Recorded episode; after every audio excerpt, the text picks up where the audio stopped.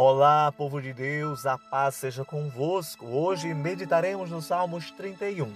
Os versículos 9, 10 e 11 dizem: Tem misericórdia de mim, ó Senhor, porque estou angustiado. Consumidos estão de tristeza os meus olhos, a minha alma e o meu corpo. Porque a minha vida está gasta de tristeza e os meus anos de suspiros. A minha força descai por causa da minha iniquidade e os meus ossos se consomem. Por causa de todos os meus inimigos fui o opróbrio dos meus vizinhos e o morro para os meus conhecidos. Os que me viam na rua fugiam de mim. Versículos 14, 15 e 16. Mas eu confiei em ti, Senhor, e disse: Tu és o meu Deus.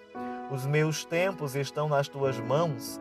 Livra-me das mãos dos meus inimigos e dos que me perseguem Faze resplandecer o teu rosto sobre o teu servo.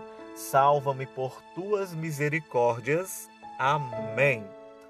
Louvado seja o nome do Senhor, o Deus que tem misericórdia de mim e de você. Quando os nossos olhos, a nossa alma e o nosso corpo estão angustiados, consumidos de tristeza, o Senhor é o nosso socorro. O Senhor tem compaixão de nós quando estamos aflitos, quando os nossos olhos se cansam de chorar, quando o nosso corpo fica esgotado, quando a nossa alma se inquieta dentro de nós, o Senhor está conosco, nos renovando e nos fortalecendo. Porque certamente, se os nossos olhos enxergarem somente a violência e a corrupção, ele se desviará Certamente, se o nosso corpo enxergar somente a dor, a enfermidade, ele se desviará. Se os nossos ouvidos ouvirem apenas da maldade humana, da injustiça humana, ele se desviará. E aí nós não vamos conseguir mais entregar o nosso louvor, e aí nós não vamos entregar mais a nossa exaltação. Os nossos olhos não enxergarão mais os projetos e os propósitos de Deus sobre a nossa vida. Os nossos ouvidos não ouvirão mais a voz do Senhor falando com cada um de nós e nos direcionando para um caminho de paz e de bênçãos.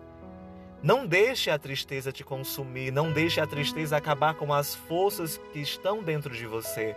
E mesmo no momento de fraqueza, lembre-se: a tua força vem do Senhor, as tuas lágrimas não podem esconder a alegria, a beleza do Senhor sobre a sua vida. Não deixe que as aflições vençam você. Não deixe que os teus inimigos zombem de você, das suas lutas, das suas necessidades. Não deixe que os seus vizinhos caçoem de você. Que os seus vizinhos achem que é, a tua caminhada é um horror, é uma tristeza. Certamente Deus vai te abençoar. Certamente a tua confiança tem, deve estar no Senhor, o teu Deus, pois sempre você será cuidado por Deus. Ele te livrará dos teus inimigos, dos maus pensamentos, dos momentos difíceis que você vivenciará. Você não precisará fugir, você não precisará se esconder, você não será envergonhado, porque a bondade do Senhor é para aqueles que confiam nele, é para todos os seus servos. E ser servo não é ser escravo, mas é ser dependente do Senhor, dependente do seu amor, dependente da sua prosperidade, dependente da sua abundância, dependente do seu imenso amor. Que a graça e a misericórdia do Senhor estejam resplandecidos sobre a sua face, que as suas pernas, os seus o seu corpo seja renovado na sua caminhada, que os teus pensamentos sejam pensamentos de paz e de abundância, que os teus olhos enxerguem os planos espirituais de Deus sobre a sua vida.